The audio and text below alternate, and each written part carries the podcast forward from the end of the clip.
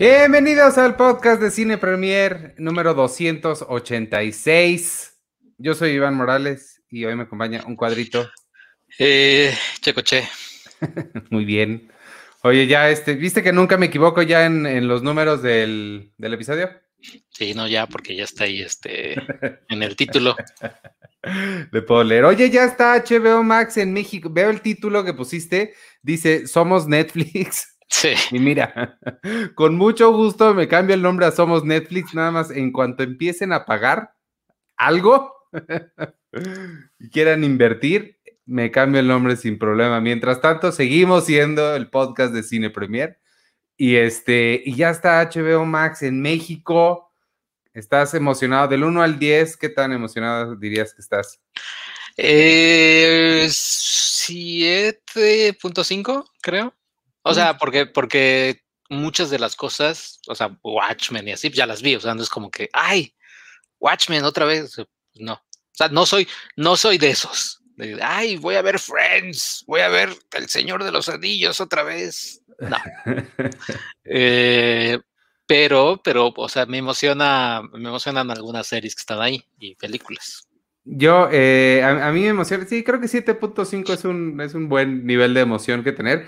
A mí, sobre todo lo que más me emociona es ya no tener que usar HBO Go, eh, porque sí, de verdad esa plataforma sí era una verdadera desgracia y este, y pues el, el contenido pues va a ser eh, similar, pero sí me metí a ver este, que, bueno, hay que decirles nada más al ratito, nos va a acompañar eh, Mónica Revilla, que es la guionista de la serie Somos, que se estrena esta semana en Netflix. Es una cosa desgarradora y tristísima.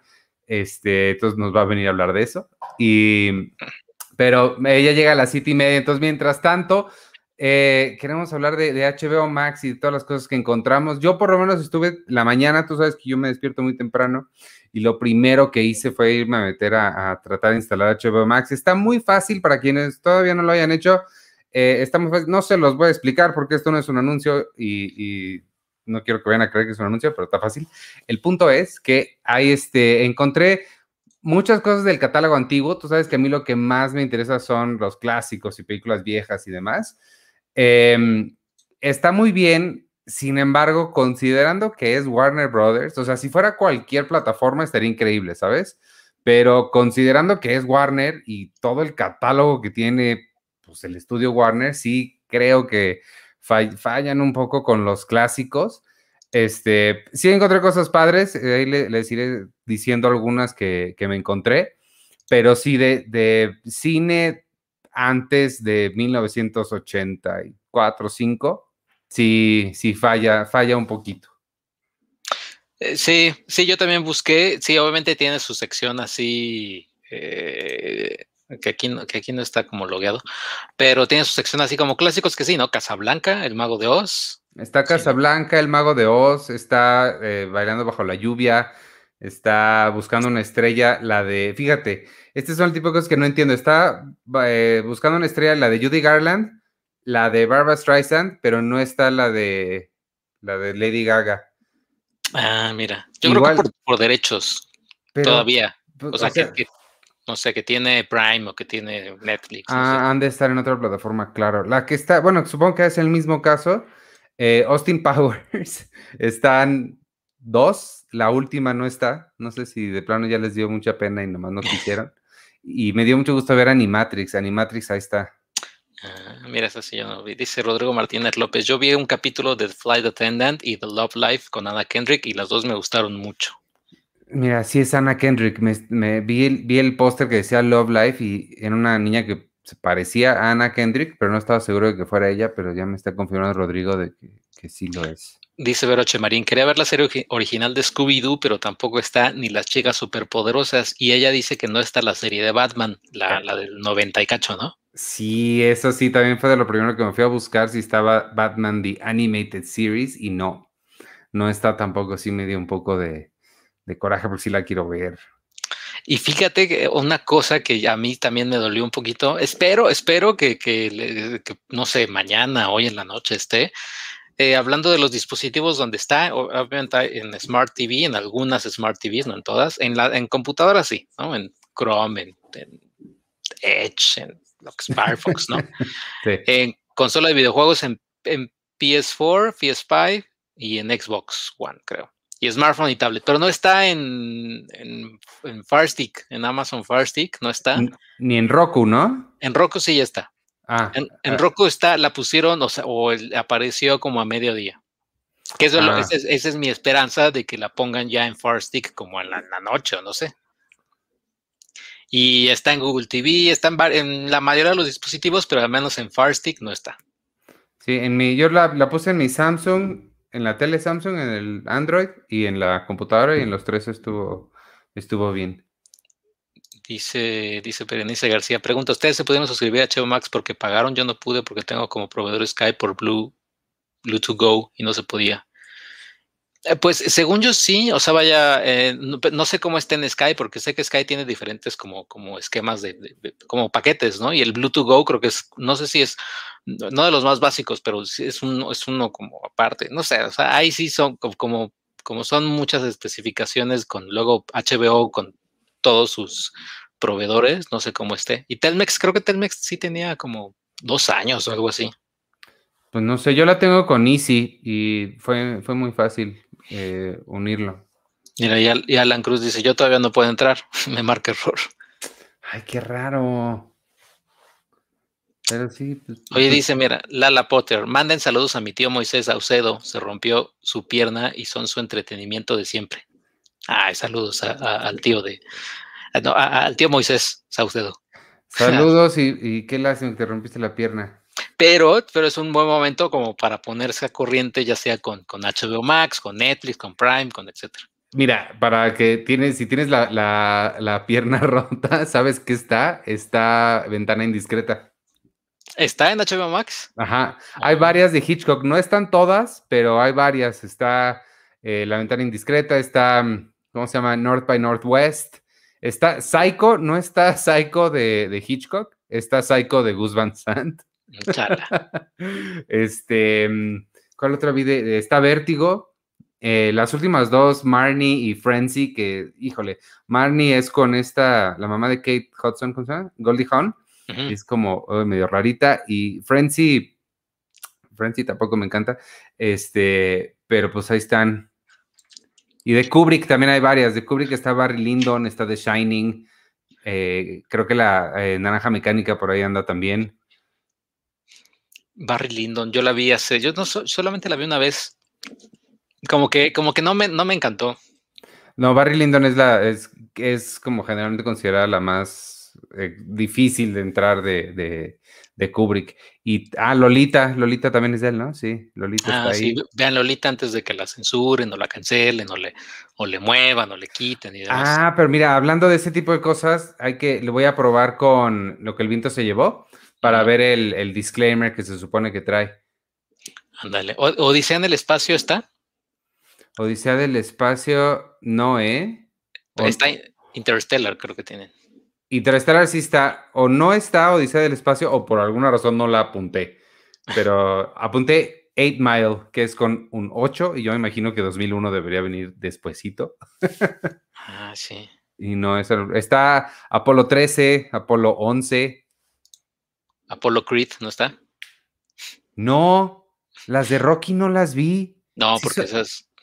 Creed es, sí, Creed sí son, pero MGM tiene Creed, o sea, acuérdate que MGM compró ya todo ah. este relajo. Ay, ay, ay. Pero sí. Hola. Hola. ¿Cómo están? Bienvenida, ¿cómo estás? Bien, gracias. Y ustedes están hablando de HBO Max. Estamos hablando de HBO Max máxima potencia. Muy bien, yo todavía no he tenido chance de, ponerme a navegar, pero lo haré en un ratito y mañana a ver qué tal. Mira, te va a dar gusto que está bailando bajo la lluvia. Eh, ¿Te gusta Fama? ¿Has visto Fama?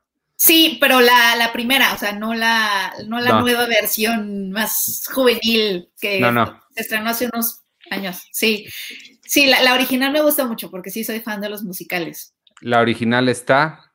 Eh, y son los únicos dos. Ah, no, está Hairspray. Los únicos tres musicales que apunté son esos. Oye, ¿está In the Heights? Ah, no, es que dice ahí próximamente In the Heights. Sí, no, próximamente. Que no veré. Sí, no. Está, de las más viejas que encontré, mira, está Doctor Shivago, está eh, Freaks. Freaks, ¿no la has visto tú, Sergio? Mm, no, sí la tengo ahí en mi radar, pero no la he visto. Vela, sí es una cosa. Para todos los que no sepan qué es Freaks, es una película de D.B. Browning que es el que hizo eh, la primera de Drácula con gente, pues, pues es que no, no, no, sé cuál sería, gente que tiene pues, deformidades o, problemas físicos muy, muy intensos. Freaks, dile por este, nombre, Freaks. Freaks. Y, y, pero qué iba a decir, ah, lo que es famosa de ella es una, seguramente todos han visto El Lobo de Wall Street. Hay un momento en el que le empiezan a, todos a cantar, a, no me acuerdo qué personaje, pero DiCaprio y todos le empiezan a cantar One of us, one of us, este, We accept you, one of us, así pegándole a la mesa. Esa cancioncita es de ahí, de, de Freaks. Eh, veanla, está, está, bien padre. Esa es creo que de las más viejas que encontré y King Kong del, de 1933 y la de la de Peter Jackson. Mira, ese que está ahí, ese póster que dice Love Life, esa niña parece que es Anna Kendrick y no pensé que fuera Anna Kendrick, pero al parecer sí es Anna Kendrick. Sí, sí es Anna Kendrick. Está, eh, mira, tienen Patria que, que no sé si quiera ver, pero he escuchado buenos comentarios. Dicen que está buena, sí. Dicen, dicen que está buena. No, hombre, tienen dos, puff, Big Bang Theory Friends. No, hombre, ya me vi ahí. Ya me vi. Ay, no es cierto. Y abajito Harry Potter saga. No, hombre, that's my weekend. Eh, eso fíjate que también a mí me llamó la atención como, o sea, supongo que eventualmente me conocerá su algoritmo, pero sí no me conoce nada porque igual me recomendó Friends, me recomendó Harry Potter y yo, no, gracias. Mira, pero está Mayor of Easttown, Euphoria. Este, I May Destroy You. What? Este, eh, oye, American, Pickle, esa ya la vi, está padre, está, ah, ya, la viste, yo tengo muchas ganas, ahorita que la, vi en la mañana sí me dieron muchas ganas de verla, no sé si había escuchado de ella, pero es Seth Rogen, ¿no? Seth Rogen, y está padre, está, está, está linda, está, está padre. Eh, la de Lockdown de Anne Hathaway, he escuchado que está horrible, bueno, que está muy malo, es que está malona, que está aburrida y demás, pero la quiero ver, obviamente. Ah, Let Them All Talk de Meryl Streep. Es la de Soderbergh. Ándale. Este, o sea, sí, sí hay varias cosas ahí que, obviamente, si nadie ha visto, pues Six Feet Under o The Wire o Sopranos, pues ahí están.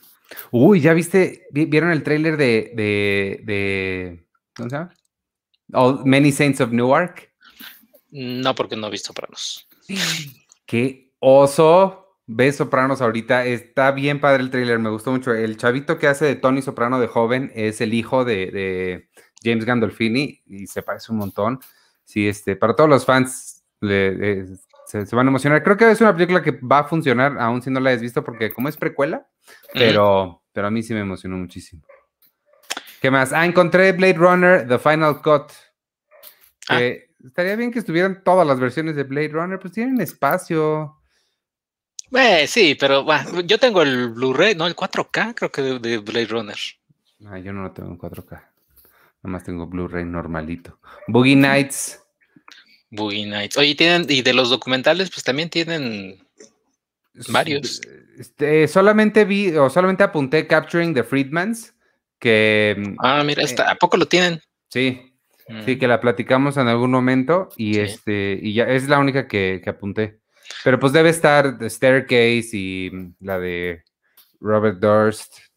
Pues está, está el último crucero, si pueden la dura 50 minutos, pero es un, el crucero que le tocó el, el, COVID. Justo empezando el COVID, les, les, tocó a ellos y los encerraron a, los del crucero. Están en Japón, ¿no?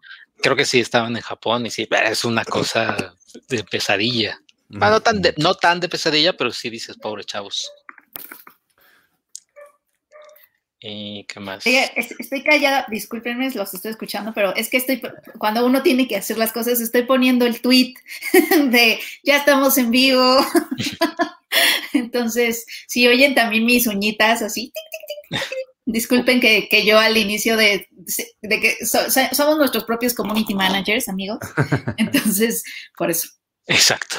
Oye, y también está ahí en Made in Latin America, que no sé por qué también comenzando HBO, te lo, te, como que te manda HBO Estados Unidos y todo está en inglés, etcétera, ¿no? Pero, pero está It, is not you, it is me, o sea, no eres tú, soy yo, de Eugenio Derbez. Ah, sí. Y los nobles. los nobles. Viento en contra de Bárbara Mori, que, es una película de acción de Bárbara Mori, que, que, yo la vi, ya no me acuerdo de ella, pero sí la vi. Eh, la, mujer que limpia, la muchacha que limpia, que, se está incluso pasando ahorita por HBO. Los Spookies, que ya habíamos hablado de los Spookies. Con Fred Armisen. Sí, y que, y que no es mi tipo de humor, o sea, definitivamente no fue mi tipo de humor, pero le fue increíble, o le ha ido increíble. Sí, a mí tampoco me gustó nada. Vi como tres episodios y sí, nada más los vi por, me obligué a ver lo más que podía, pero ya no, no, no aguanté más porque sí, definitivamente no es, no es para mí tampoco. Hay, varias también de, de, Tim Burton, eso creo que le puede gustar a la gente. Vi Mars Attacks, este, Sweeney Todd, ese es musical también, Sweeney Todd, eh, y la trilogía de Corneto está completa. Ah. Oye, Harley Quinn me sorprendió que no estuviera la caricatura o la serie animada. Oye, sí es cierto, la que también hace la voz está Kelly Coco. Kelly Coco, y no está, no está, o sea, y es desde HBO Max. Es que yo, creo que sí van a hacer esta cosa de sacarlas a destiempo para generar expectativa. Porque mira, aquí también te viene tu last chance. Eh, y, pues tal cual, o sea, es. O sea, que ya se van. Ajá, que, que eso acaban de llegar. Eso está padre. Bueno, o sea, pero es que como, como están ya como que alineándose con Estados Unidos. Mira, está buena, ahí está, este, quiere ser John Malkovich, esa es parte de las que vamos a ver en el Cineclub 99, que por cierto, mañana toca Cruel Intentions y 10 cosas que odio de ti, si alguien no las ha visto, todavía tiene tiempo de verlas y de suscribirse al, al Patreon ahí para las casas Boom y Pau, tienen acceso al Cineclub 99 y está bien, ah, quizá valga la pena, hay que preguntarle ser cuánta gente tiene HBO Max y si vale la pena adelantarla de quiere ser John Malkovich para pues, aprovechar que está, aprovechar que está ahí antes de que, de que nos la quiten.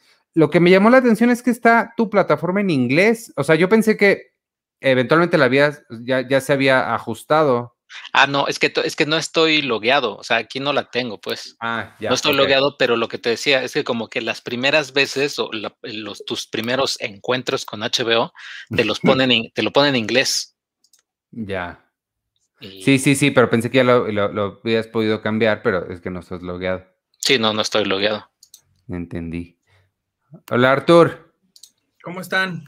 Bien, salúdate. Hola, Arturo, ¿cómo estás? Hola. Estamos dando un último repaso por, por, estas cosas. ¿Cómo se llama? Por HBO Max. Eh, ah. ¿qué, qué, padre, que puedan entrar a HBO Max.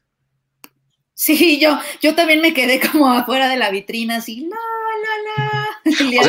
O sea, literal, literal, ahorita estoy fuera de la vitrina, o sea, no estoy, o sea, nuevamente, o sea, esto es, me dice, suscríbete ahora, este, entra o no sé qué. Ah, ¿no nos dejaron entrar a HBO Max? No, bueno, eh, no, yo la, tengo con Easy. Ah. Eh. Hola HBO. ¿Qué Hola, está, está, Juan Luis Guerra, Take, ¿qué? Entre Mar y Palmeras. Ahí está, esa. Por eso voy a pagar la suscripción vitalicia. Sí, oye, ¿qué? bailando bajo la lluvia ni que ocho cuartos. Juan Luis Guerra, el escritor de una de las canciones de Luis Miguel, que ya no me acuerdo cuál era. Chico Iván, ¿qué hay que me pueda gustar a mí? Eh, pues o sea, ya dijeron musicales, mira, está Cats. Cats te podría gustar. Cats no. No. Oye, esa parece como la, barra, bueno, Emma no está mal, pero parece la barra del castigo. Do Little, Jupiter Ascending, Cats.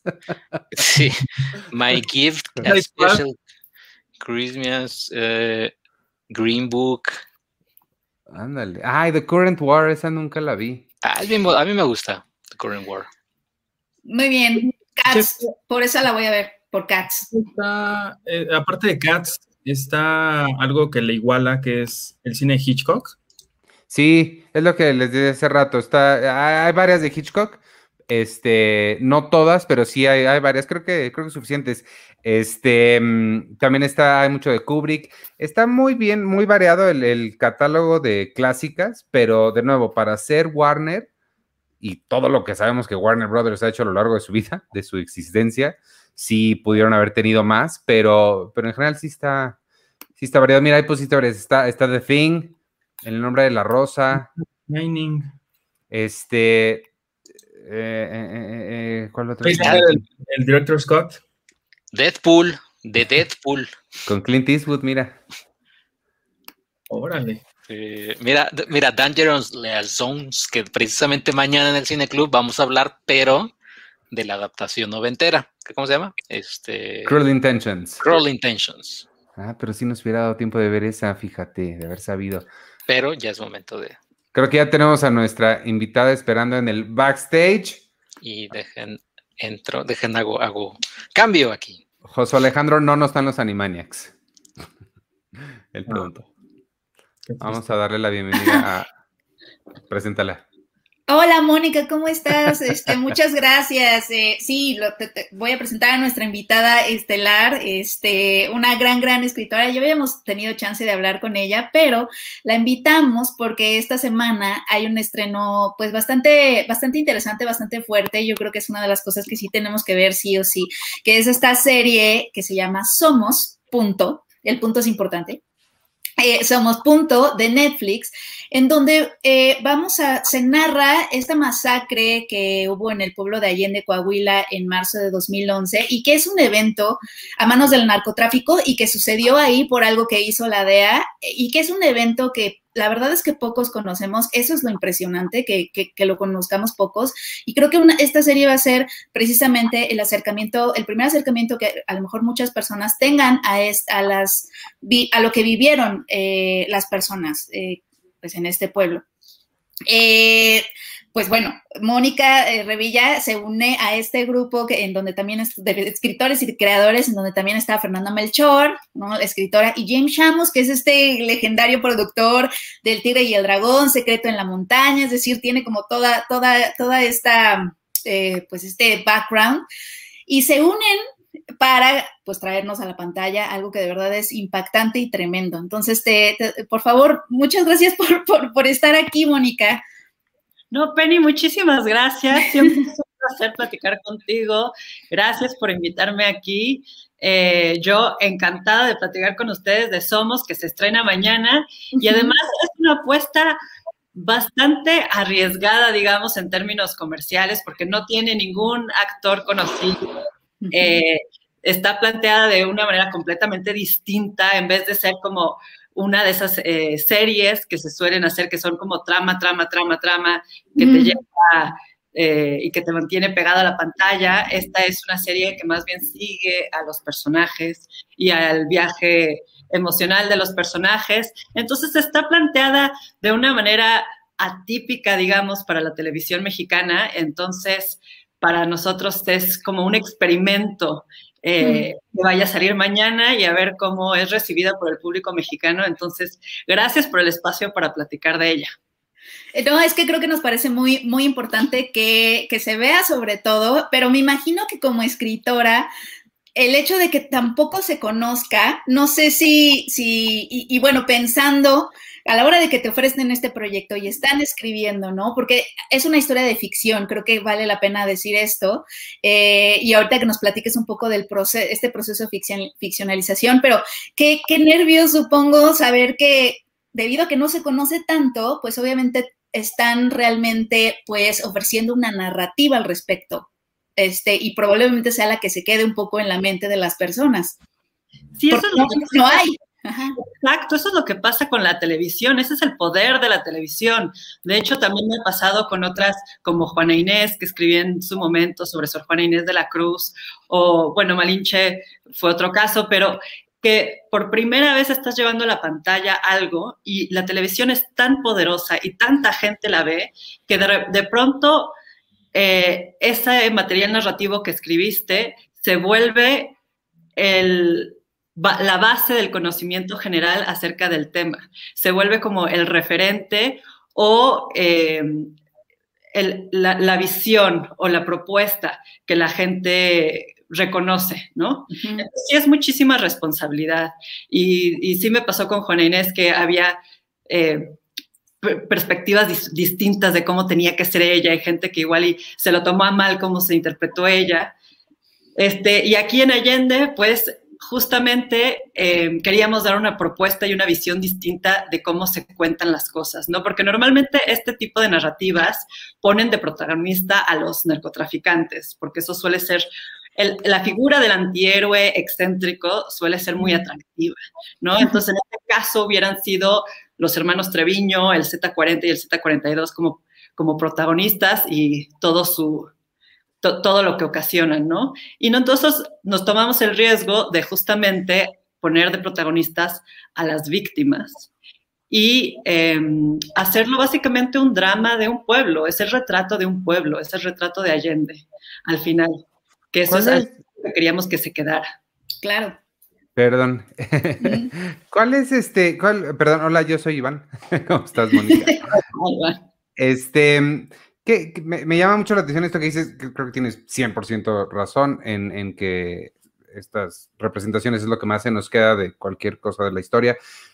¿Qué em, cosas utilizaron como referentes? Eh, eh, me, debe haber algún tipo de referente, digo, igual para usarlo o para descartarlos, para justo conscientemente decir, no quiero hacer eso, ¿no? ¿Qué, ¿Cuáles fueron el tipo de cosas que las que se nutrieron? Claro, no, para empezar, lo, que tomamos como base fue el artículo de Ginger Thompson, Anatomía de una masacre. La serie está basada en ese artículo. Y en el artículo lo que hace Ginger es contar lo que pasó en Allende de la voz de la gente que vivió eh, la tragedia y desde varias voces, no simplemente desde una perspectiva, que eso es lo que nos parecía importante hacer, porque un evento no lo vive todo el mundo de la misma manera. ¿no? La violencia no se vive de la misma manera, por ejemplo, si eres un hombre que si eres una mujer, eh, si eres un ranchero, que si eres la vendedora de hot dogs. Eh, cambia tu experiencia, depende de, dónde estás parado, ¿no? Entonces, tener una sola perspectiva de algo tan complejo hubiera realmente desmerecido lo que pasó, ¿no? Y Ginger Thompson lo que hizo es ir a Allende durante dos años y entrevistar a los testigos y en base a esos testimonios construyó este, este artículo que si lo lees, a diferencia de otros artículos periodísticos, no se lee como datos, no se lee como hecho tras hecho tras hecho, se lee como experiencias humanas entretejidas. Y básicamente esa fue la pauta que nosotros queríamos tomar para, para construir esta historia.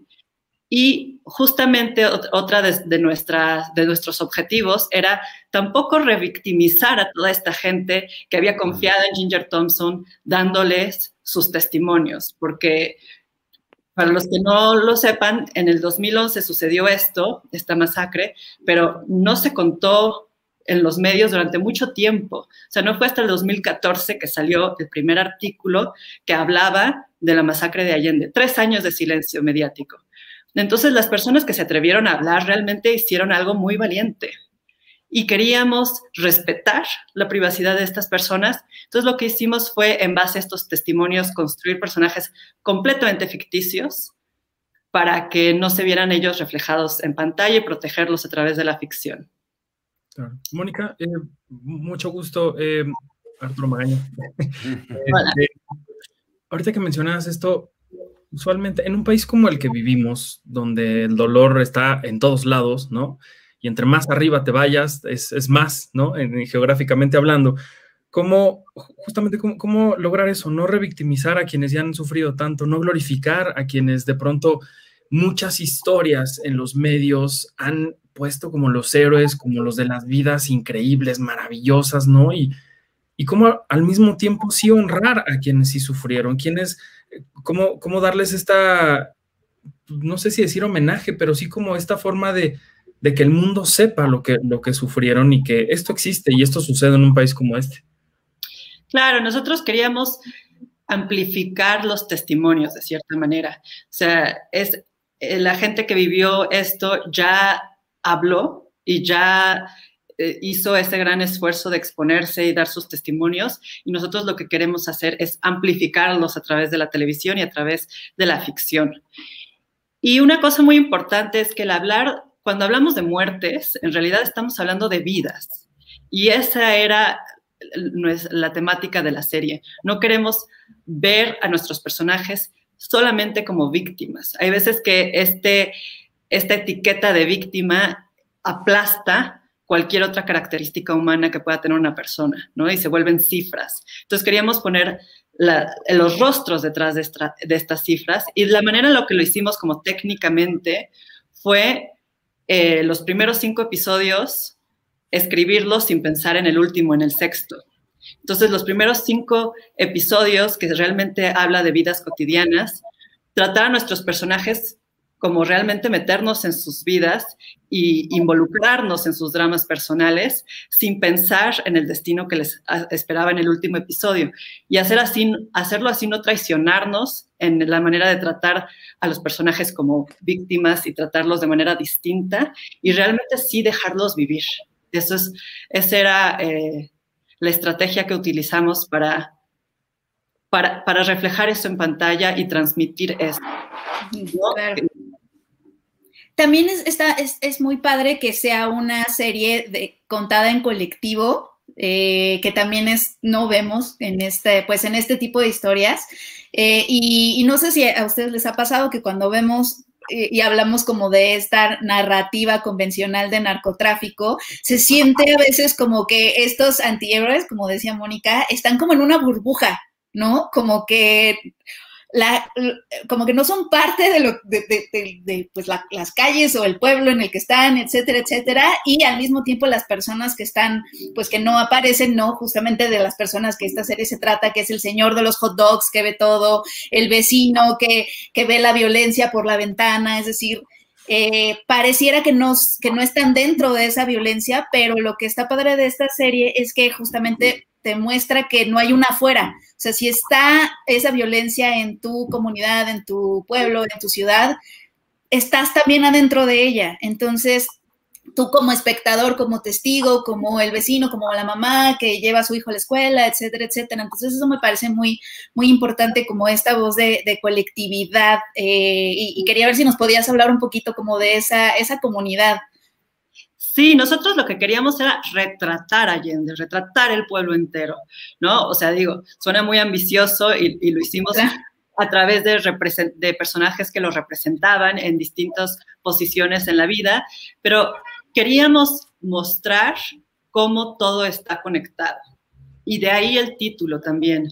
Em, las decisiones que tomamos, las decisiones que se toman en el centro del país, las decisiones que se toman en Estados Unidos, las decisiones que se toman en el pueblo, sean narcos o no, todo está conectado y todo influye el uno en el otro. Entonces, lo que queríamos también hacer con el título y con, con esta propuesta era involucrarnos a nosotros, involucrar al espectador, a la gente que la vea, en que todos somos de cierta manera Allende y y Allende es parte de nosotros también. O sea, lo que sucedió en ese pueblo no es aislado, no salió en una, no sucedió en una burbuja. Vamos, es todo un contexto histórico eh, que tiene muchísimas influencias. Por ejemplo, como bien decía Penny al principio, todo eso fue originado por un error de la DEA en Estados Unidos. O sea, la masacre se detonó en Estados Unidos, de cierta manera.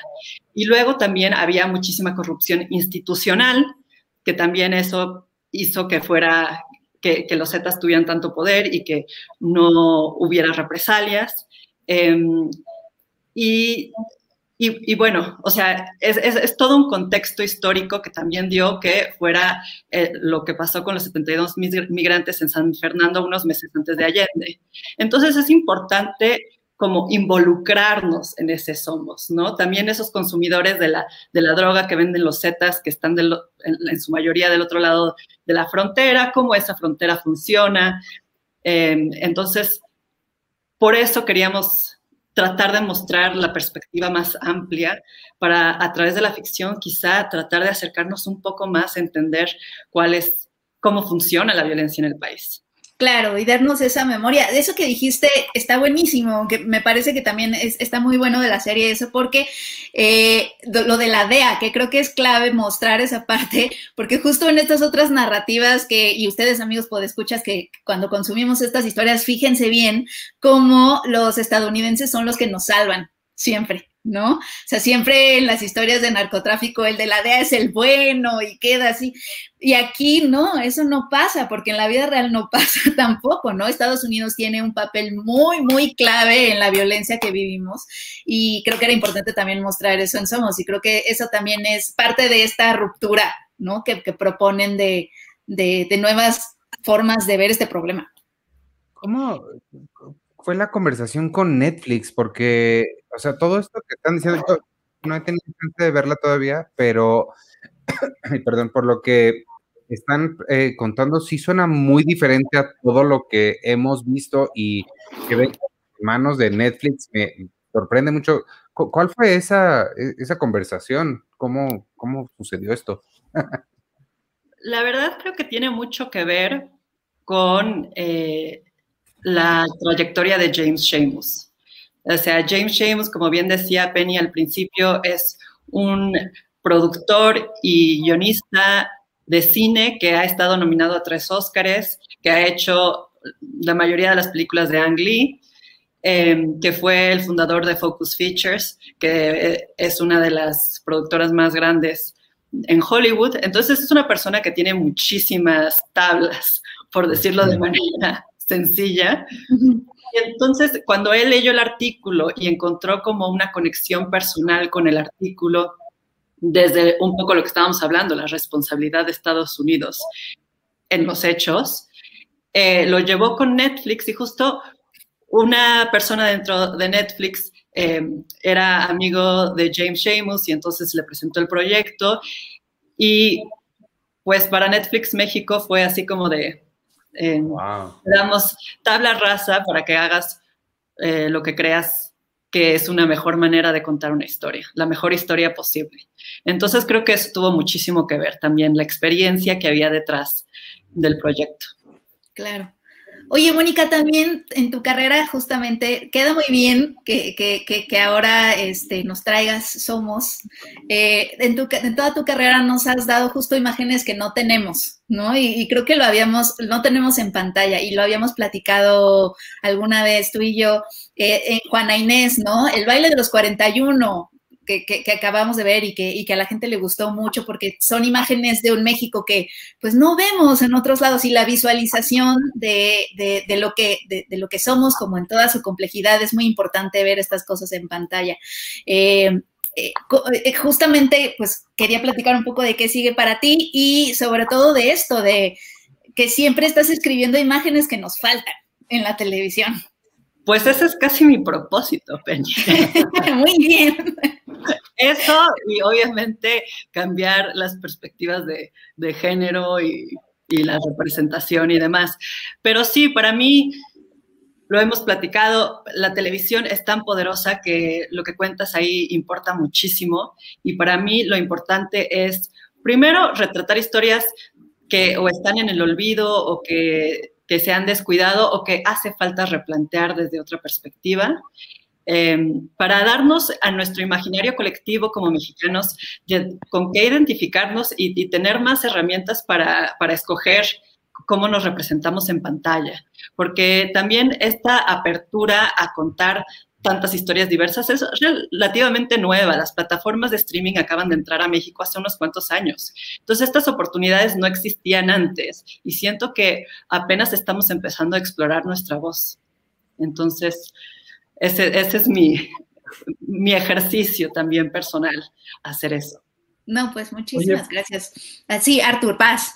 Perdón, este, es que justamente a, propósito de estas historias que, no teníamos y que nos faltaba incluso conocer, ¿no? Ahorita que mencionan el baile de los 41, ¿cuánta gente no tenía en su cabeza el registro de que eso había sucedido en, nuestro país, ¿no? Y de pronto cuando viene una película como la de David Pablos o una serie como Somos, a veces la gente puede, y relacionándolo con lo, que decías al principio, asumen como lo que están viendo es un absoluto, es, lo, que, es lo que sucedió y y ya, ¿no? Y a veces le, exigen un poco como, de, es que esta película me tiene que contar como si fuera un documental y no, o sea, es a partir de una historia, a partir de, un suceso, crear una ficción.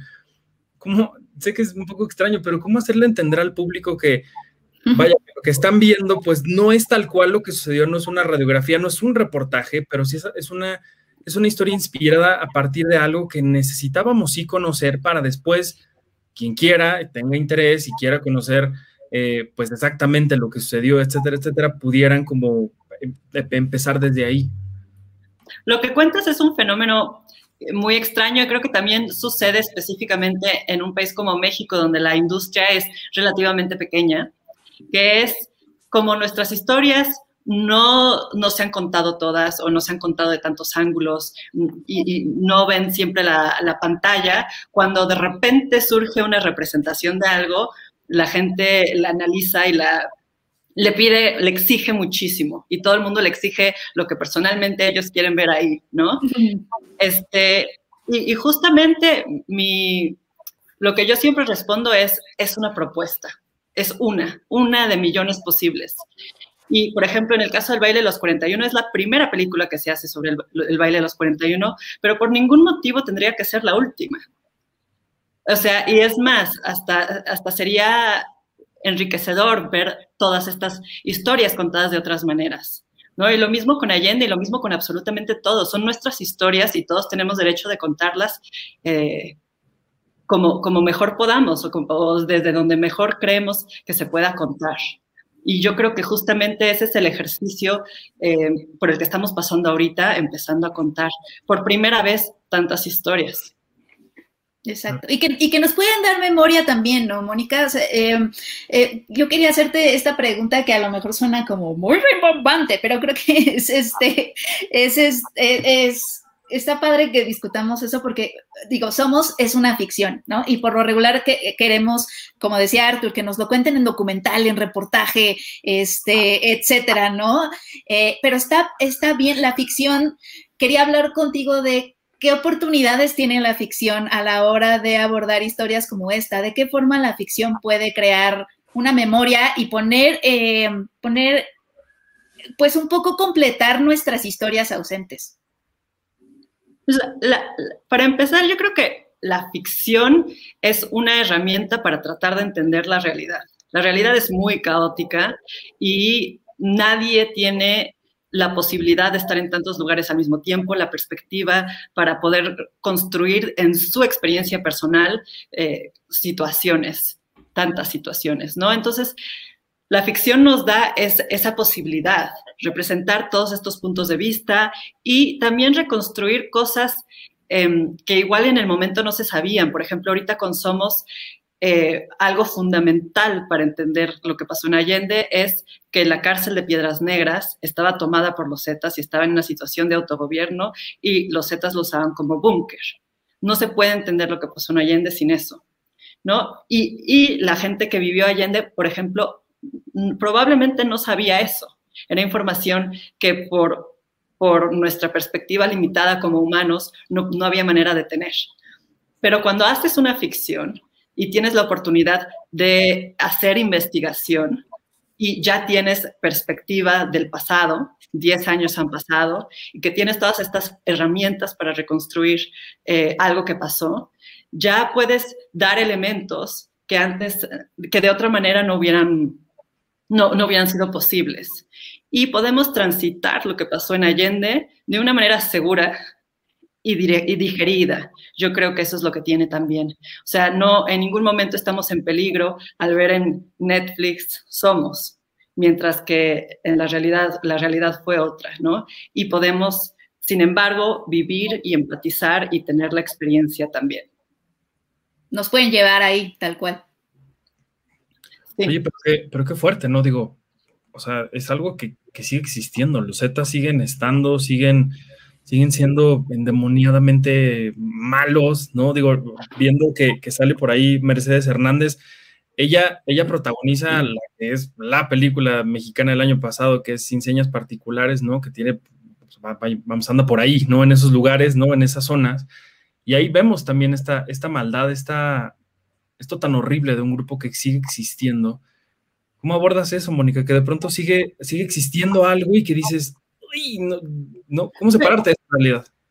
En realidad, sí sigue existiendo la violencia del narcotráfico. No es exactamente la misma situación. Eh, los dos hermanos Treviño ya están, ya, ya no están en activo, digamos. Este, pero sí es una realidad. Estábamos hablando en, que en Reynosa la semana pasada hubo también una masacre. hemos hablado, bueno, yo he estado platicando de las fosas clandestinas que en el 2020 se encontraron más de 500 fosas clandestinas, en el 2019 se encontraron más de 800. O sea, sí es una realidad del país. Y, y por eso siento que es tan importante contarla y contarla desde una perspectiva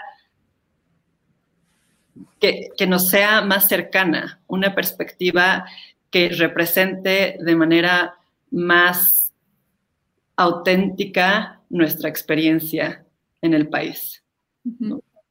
Claro, sí. No, y como bien dices, entender lo que si nosotros no lo sentimos, por fortuna no sentimos, ¿no? No, no experimentamos. Y alguien en México no sabe que esto existe, bueno, qué bueno que a través de esas historias va a tener esta empatía con alguien que todos los días lo sufre. Exacto, se trata eso, se trata de, de, complementar los artículos periodísticos. ¿no? Eh, la, ficción empieza donde termina el artículo periodístico, que además sin ellos esto no existe. O sea, esta serie está construida en base a la investigación que han hecho los periodistas y los académicos que se han dedicado a tratar de entender qué pasó en Allende. O sea, Diego Enrique Osorno, que fue el primero que sacó el artículo en 2014 sobre qué había pasado en Allende, Ginger Thompson, que escribió este maravilloso artículo que recupera la historia oral de Allende y que además revela por primera vez eh, la responsabilidad de la DEA, eh, Sergio Aguayo y sus colaboradores en el Colegio de México, que han hecho unos estudios impresionantes eh, sobre los Zetas en el país alrededor del 2011 y justo sobre la toma de la cárcel de Piedras Negras. Y nuestra ficción está construida a partir de esos hombros. Nos estamos parando encima de la gente que ha hecho toda esta, esta investigación previa. Qué importante, qué importante también el trabajo periodístico para, para dar visibilidad y, construir sobre eso para, para, amplificar las voces a través de la ficción. Creo que es, además, es un trabajo si ya era colaborativo y además es sobre un colectivo, lo hace aún más colaborativo, ¿no? Sí, y, sobre todo ellos son los que tomaron los riesgos, porque ahorita pues ya, ya pasó mucho tiempo, pero en su momento sacar esas historias, eh, pues por algo hubo silencio tanto tiempo. Claro. Sí, es muy impresionante todo. Sí, Oye, Mónica, pues muchas felicidades por esta serie. Esperemos que muchas personas la vean. De verdad la recomendamos mucho. Son de estas, eh, pues estos relatos que también nos construyen como, como sociedad y que tenemos, tenemos que ver, tenemos que, tenemos que también, pues, estar dispuestos a que nos interpelen de esa forma también a través de la ficción y a través de esta serie que se estrena mañana ah, este, en tiempo, bueno, si nos están viendo en vivo es eh, mañana miércoles 30 de junio eh, para que ya está en, va a estar en la plataforma, sí, sí, ¿verdad, Mónica? A partir de mañana. Sí, mañana se estrena en Netflix. Perfecto, pues ahí para que, para que la vean este fin de semana o mañana mismo. este, y muchísimas gracias, Mónica, por estar con nosotros. No, muchísimas gracias a ustedes. Y pues eso, por favor, espero que se animen a ver Somos y a conocer a estos personajes que creamos con mucho cariño. Seguro que sí, muchísimas gracias. Muchísimas gracias, Mónica. Muchas felicidades. Los 41 está en Netflix y ahí también está Juana Inés, ¿no? Ah, Juana Inés estaba en Netflix, pero ya la quitaron. Ah, caray. Ah, pero está la Casa de las Flores. Está la Casa de las Flores, está el baile de los 41. Exactamente. Muchísimas gracias, Mónica. Muchas gracias. Vamos a estar muy, muy al pendiente de las siguientes imágenes que, escribas. Gracias. Muchas gracias. Adiós. Bye. Está padre eso, las imágenes que escribas. Eh, el, trabajo de Mónica de verdad es, es, es, muy importante en esa cuestión como de la visualidad, de, de darnos es que tiene razón, la televisión es la que nos, o sea, vemos una historia, las imágenes y de pronto así creemos que, que fue o que pasó o que sucedió, ¿no? Y, y, nos da esa visualidad que nos falta de muchas de nuestras historias en México que pues obviamente no. Como ella dice, faltan muchas historias que de nuestra identidad y nuestra memoria que no tenemos en pantalla y el trabajo de Mónica para eh, empezar a contarlas ha sido muy importante. Eso fue, es una parte de lo que dice, lo que dijo Peter Jackson cuando hizo el, ¿cómo se llama el documental que hizo de la Primera Guerra Mundial? Eh, que lo Nunca llegaron a viejos. Ajá, e, es, parte de lo que, de lo que él decía que toda la Primera Guerra Mundial la recordamos en blanco y negro. Y esas son las imágenes que tenemos y esas son las, o sea, no, si ves una película, cuando vemos una película como 1917, automáticamente pensamos Segunda Guerra Mundial, la primera nos cuesta trabajo porque la ubicamos en blanco y negro. Y, ah, y, bueno, pues es este parte del trabajo que hizo y, y que bueno, sí se ve, suena interesante, somos, suena dolorosa y difícil, pero, pero creo que es pues, necesaria e importante. Sí, hay mucho dolor, pero, pero a mí lo que me gustó mucho de la serie es justamente eso, que es muy diferente a muchas de las series que hemos visto del tema y rompe mucho con, con muchas de sus convenciones, que bueno, era lo mismo que, de lo que decíamos, ¿no? Los estadounidenses como los buenos y, y esta, esta, esta situación de que nunca estamos como, no estamos en el centro de las juntas de los narcos y sabemos su estrategia, etcétera, sino que todo es porque el señor de los, Mercedes Hernández interpreta a una vendedora de hot dogs, entonces ella ve cómo entran las trocas y cómo esto, pero lo estás viendo siempre como de testigo, o está el que le da ventón al narco y, lo lleva a un lugar y desde donde está en su coche puede ver a través de la ventana del local cómo están pegándole o amenazando al señor de las tortas, es decir, siempre es como en esta, en esta calidad de narradores testigos, pues porque así es como nosotros que estamos, de, o sea, las personas que vivimos nuestra vida cotidiana, así es como nos encontramos con la violencia, que ves,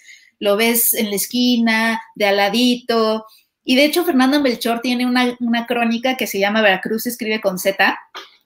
Eh, y qué chistoso que, bueno, supongo que por eso también la invitaron a ser parte de los escritores de, Somos, porque ella ha trabajado mucho estos temas y, y, su crónica está bien padre porque está escrita en segunda persona, o sea, eh, su narración es así como de, agarras tu coche, llegas al malecón, ves a un grupo de chavos que se acercan a una camioneta, les dan un sobre Manila, y es que son, son testimonios de, pues, de las personas que sí se han encontrado de lejitos con la violencia y con los Zetas, porque ahí en Veracruz también son los Zetas, este, pero lo han visto como de ladito y, y, es como de, pues justamente no hay una afuera, o sea, a ti te toca porque te toca, o sea, si hay violencia en tu ciudad.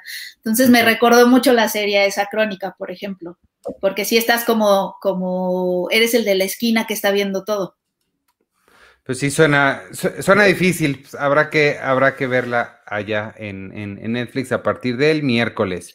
Este, ¿Alguna otra eh, cosa que quieran? No, cambiamos de, tema rápido porque ya se nos está acercando peligrosamente las. Sí, no, adelante. Otra cosa que quieran recomendar para esta yo, Yo sí quería platicarles rapidísimo, no les prometo que no me tardo mucho. Es una película que la semana pasada se me olvidó mencionarla, pero está bien porque no la había visto. Este, ay, no, no, no, investigué cómo se llama en español, pero en inglés se llama Good on Paper. Es una comedia, no tiene nada que ver con Somos, esta es una comedia ligera, este, que la escribió y protagoniza una comediante que a mí me encanta, que ya tengo mis boletos para ir a verla en diciembre. Tengo boletos desde hace, desde hace dos años, porque iba a venir hace un año, lo cancelaron y ahora en diciembre viene Eliza Schlesinger a México ella escribió y protagoniza Good on Paper, que ahí estamos viendo. Eh, es, una comedia, vamos a llamarle anticomedia romántica para utilizar un término este, que les gusta a estos mercadológicos raros. Eh, es una historia real que le pasó a ella. Conoció a un chavo que resultó que absolutamente todo lo que le dijo a lo largo de su relación de, me parece que poquito más de un año, casi un año, es, estuvo completamente inventado. Él le mintió desde el primer momento en que la vio. Este, y es, eh, y está, está, está bien para la película, está muy divertida, tiene partes muy, pues, sí, muy serias, muy dramáticas. Eh, Liza hace un trabajo muy, muy, muy bueno como, como actriz seria, la había visto en comedias, tiene un papel muy pequeño en, ¿cómo se llama la película de Vanessa Kirby y Shia LaBeouf? Em, Pieces of a Woman. Pieces of a Woman, es una de las hermanas, es la hermana de Vanessa Kirby, pero, pero aquí pues es la, la principal. Ah, mira, Amor en Cuento, dice Rodrigo que le pusieron en Netflix en español. El chavo que sale, el, el, el, chavo que sale junto es Ryan Hansen, que a quien los fans de Veronica Mars eh, recordarán como, ay, en la torre, ¿cómo se llama su? No me acuerdo cómo se llama su personaje en Veronica Mars, pero nada que ver aquí es el completo opuesto, porque en Veronica Mars él es un fiestero, todo que se la pasa borracho y ya saben, es el, el Don Juan, eh, pero aquí es un, pues, un engañador de todo. Y la otra, la amiga, es Margaret Cho, otra comediante de stand-up. Entonces ahí está, Good on Paper o Amor en Cuento se las eh, recomiendo. Amor en, cuento. Eh, está en Netflix también y vale la pena. Amor en un cuento. Podría ser amor en un cuento mejor, ¿no?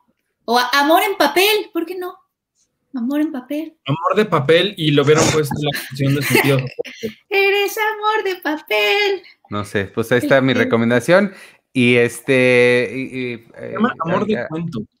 Amor de cuento. Ah, con razón, con razón. Eso queda mejor. Amor de cuento. Y ya está, Iván. Sí, la semana pasada no la, se me olvidó mencionarla, pero se estrenó el jueves, me parece, y la vi en la, en la mañana, el jueves de la mañana, de la semana pasada. ya sabes que yo veo películas a las 5 de la mañana. ¡Qué loquito! Mañana me, toca, mañana me toca ver Skyfall, porque es la que vamos a hablar en el podcast que hago con Cinematempo, Cinematempo de, mm, James, James Bond. Mañana a las 5 de la mañana voy a estar viendo Skyfall. Muy bien. Bueno, ¿algo que quieren recomendar ustedes o ya nos vamos despidiendo? No sé, Arthur o Checo. Eh, se estrena eh, mañana, no, el 2, el viernes, se estrena en Netflix eh, la primera parte de Fear Street. Ah, tú la viste, Checo, sí, cuéntanos. 1994, o sea, si vieron, ¿cuál, ¿qué estaban diciendo? A Cruella o si vieron Suicide Squad en cuanto al soundtrack, es exactamente lo mismo. Empieza, empieza con un soundtrack que tú dices, no, esto está buenísimo, ¿no? O sea, Nirvana, este, Motley Crue, bueno, no me encanta Motley Crue, pero, o sea, bandas así que dices, no, está buenísimo. Ya media hora después dices, ya, güey, ya párale, ya, ya, ya no, ya no pongas más canciones, más hitazos, ya no pongas, y ahí te va otro. O sea, eso en el cuestión de, de la música. La película es de terror, está basada en esta, en esta serie de libros escritos como para, e, es como una onda de goosebumps con temas a la oscuridad y demás, como terror para, para adolescentes. Eh, empieza muy, muy gore, eso sí, la, la película, la, primera parte, y ya, o sea, trata sobre, sobre, están investigando por qué hay, por qué hay unos misteriosos asesinatos en esta, en esta secundaria prepa, y, ya, o sea, es para, para los que les encantó y les gustó mucho Stranger Things, esto les va a gustar muchísimo. Siento que la película, si, le, si Netflix le va a meter suficiente promoción, que obviamente lo va a hacer, pues va a ser así el, el, hitazo. Y, y, lo curioso de esto es que se va a estrenar el siguiente fin de semana, 1976 o 77, que es, que es la segunda parte, y luego el siguiente fin de semana, 1666, que esa no he visto, pero esa es la que me llama más la atención porque ahí no hay forma de que le metas un maldito soundtrack de Nirvana, un maldito soundtrack de, de, de, de, Cristina Aguilera, no, o sea, ahí no le puede, ahí no hay forma, Netflix. Ay, Cristina Aguilera sí está padre. O sea, no. ¿No viste la de Heath Ledger que estaba musicalizada con...? Sí, o sea, eso me temo, ¿no? Eso me temo que en una de esas me la metan por ahí, ¿no? Ese es nombre totalmente de tu sextape. Es, es más que nombre de tu sextape, eso ya imagínense, imagínense, una película de terror musicalizada por Cristina Aguilera, Britney Spears, que han sentidos opuestos, imagínate. Bueno, Mulan Rouge fue, fue Cristina Aguilera y la otra muchacha, Pink. ah, pero, pero de terror, ah, podemos meter la de la de los Backstreet Boys que sí era de terror, ¿cómo se llamaba? Ese es thriller. Es thriller. No, no, no. Había una parte Es que era, así, sí, sí, sí es cierto. Everybody. a ver, si Mónica Revilla nos sigue oyendo, que ojalá que sí, este, escríbete una película de terror mexicana con todo así de los Lucerito, Tatiana. Uf, este. gótica, pero de época. Uf. Está increíble. Luego, sí, luego los recursos para las, las películas de época sí fallan, pero Sí, por eso quiero ver 1666, a ver, a ver si está, si, si está, si está buena. Estas están entretenidas, es lo que es, o sea, la película de Netflix de la semana y es para, para, lo ideal, bueno, aquí ya parece que les vale madres la, pandemia. Lo ideal era que te reunieras con tus amigos en X casa de alguien y ya sabes, ¿no? Que pidas la pizza. Ah, que, hubiera esa experiencia de, reunión y para verla. Exacto, o sea, siento que muchos ya lo van a hacer. O sea, vaya, sí, sí. Oye, pero ya dijiste que está basada en la obra de R.L. Stein. Bueno, que está basada en estos libros, en esta trilogía. Ah, ah, una parte, una cosa chistosa es que no necesariamente, no son 100% de Netflix estas películas. Originalmente eran de 20th Century Fox, vino, vino la pandemia y, eventualmente ya no, ya no las, ya no las iba a estrenar Fox. Netflix dijo, pues te la compro y pues ya, a partir de ahí. Ah, ok, ok, ok. Pues a mí los libros de, ustedes sí leyeron los, los libros de R.L. Stein, Goosebumps y todos esos, yo sí era súper fan de Chavita, de esas historias. No. la... Yo los que leí de terror, Artur, alguien de, de, Alfaguara o no sé qué, no, no, no, del Fondo de Cultura Económica que tenían una colección de libros de terror muy padres, luego se los presumo. Ah, y, eh, o sea, también e, eran como, pero quién, ¿de quién eran o qué? Pues eran como de varios autores, pero ah. tenía como una colección de terror. De terror como juvenil. Medio, mafufas, pero, pero están Oye, no, de verdad lean Goosebumps, o sea, ahorita en nuestra adultez lo recomendaría. De verdad, hay una historia que creo que a Checo ya se la conté 300 mil veces, pero la voy a contar rápidamente aquí nada más, porque es de un chavito que compra un reloj. Es que no, no la supero a mi, a mi edad es un chavito, su mamá compra un reloj de estos que son, como ya saben, de pared. Y, le dicen, pero bueno, te lo dejo barato porque tiene un defecto, perfecto. Entonces, el chavito algo le hace al reloj, odia a su hermana, no se llevan bien. El chavito algo hace, le hace al reloj y despierta al otro día y ya tiene un año menos. O sea, en lugar de 14, no me acuerdo cuántos años tiene, 12 años, tiene 11 y no entiende por qué está despertando en un día de su pasado. Al siguiente día ya tiene ocho.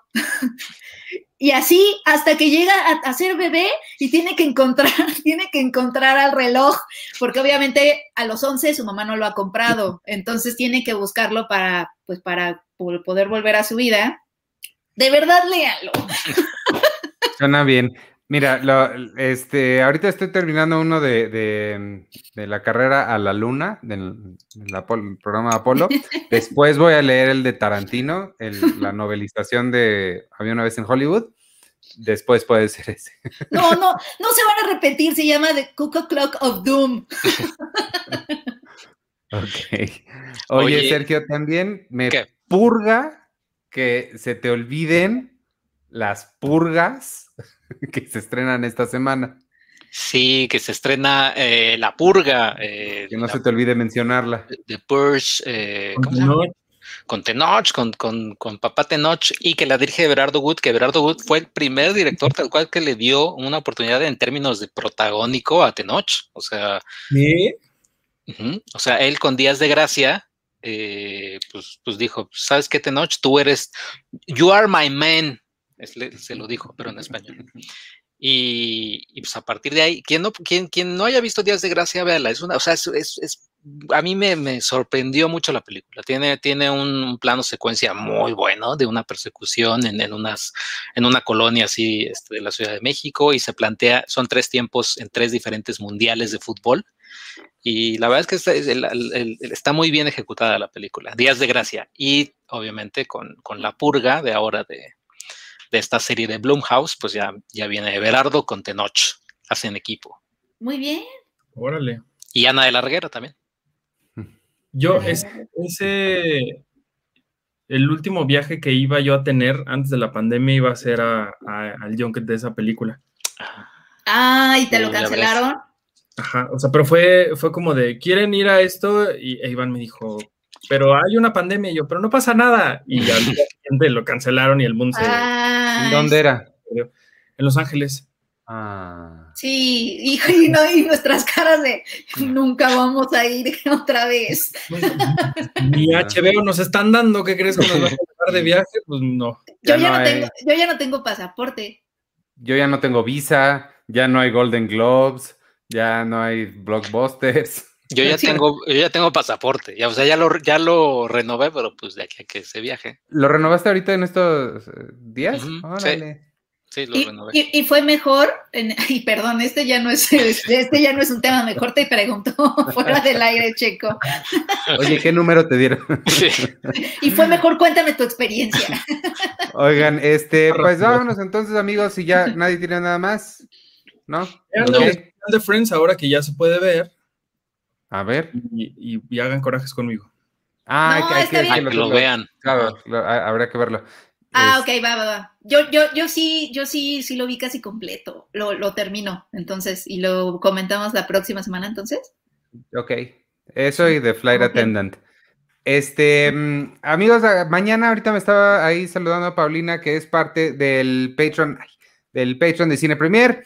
Mañana es exactamente lo que dice ahí el Cine Club 99. Vamos a hablar, ya les dije, Cruel Intentions y 10 cosas que odio de ti. Ya hablamos de Blair Witch Project. 10 cosas. Ya también hablamos de Office Space y vienen unas cosas increíbles en el futuro si ustedes quieren unirse al Cine Club y además tener acceso al sitio sin publicidad, todas las revistas digitales, cuatro boletos para Cinépolis al mes. Eh, más ah, contenido adelantado, entrevistas exclusivas, acceso al Discord, que es nuestro foro de discusión. Boletos de cine.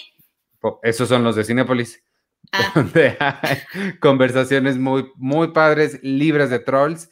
Eh, se está armando una comunidad bien padre, de verdad, amigos. Únanse al Patreon de Cine Premier, patreon.com diagonal Cine Premier. Ahí está la, la, dirección abajo. Debo aclarar, los boletos de cine, que son cuatro al mes, son únicamente para las casas Pau y el acceso al cine club es únicamente para las casas Boom y todas las PAU. Acuérdense que van por niveles, entonces cada nivel va teniendo diferentes eh, beneficios.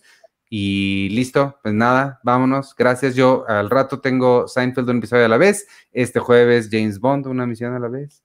Y los tesoros del colecto y un montón de cosas. Yo soy Iván Morales y me pueden seguir en arroba Iván Morales y en todas las redes sociales de Cine Premier. Adiós, gracias. Yo soy arroba checoche y, mañana, mañana se estrena el ¿qué es? cuarto episodio de Loki. Que está, que está, re bueno. Yo creo que, yo creo que ya, ya después de eso ya faltan tres episodios más. Sí me está gustando, ¿eh? Sí, me está gustando Loki. Nada más quiero acabar diciendo eso. no me la estoy pasando tan mal. Y pues ya, entonces, este, nos estamos viendo el jueves en clasificación pendiente y pues ya, cuídense mucho, usen cubrebocas, vacúnense y ya. Penny. Perfecto, no, pues, pues muchas gracias. Sí, está escribiendo. Sí, perdón, em, tenía que responder algo rápido, pero muchas gracias por escucharnos, espero que les haya gustado. Vean Somos, vean, bueno, chequen en HBO a ver qué les gusta yo también lo voy a checar. La verdad, sí me emociona este, pues navegarlo ya que podamos, Artur, la lagrimita. y pues muchas gracias a los que se han escrito eh, en el Patreon, la verdad es que está muy padre, como dice Iván, eh, puras sorpresas y pues nada, nos, nos, nos, escuchamos más bien la semana que entra. Y yo soy Artur Magaña, me pueden seguir en arroba ArturHD y, y ya, adiós. Ay, amigas. Paz, hermanos.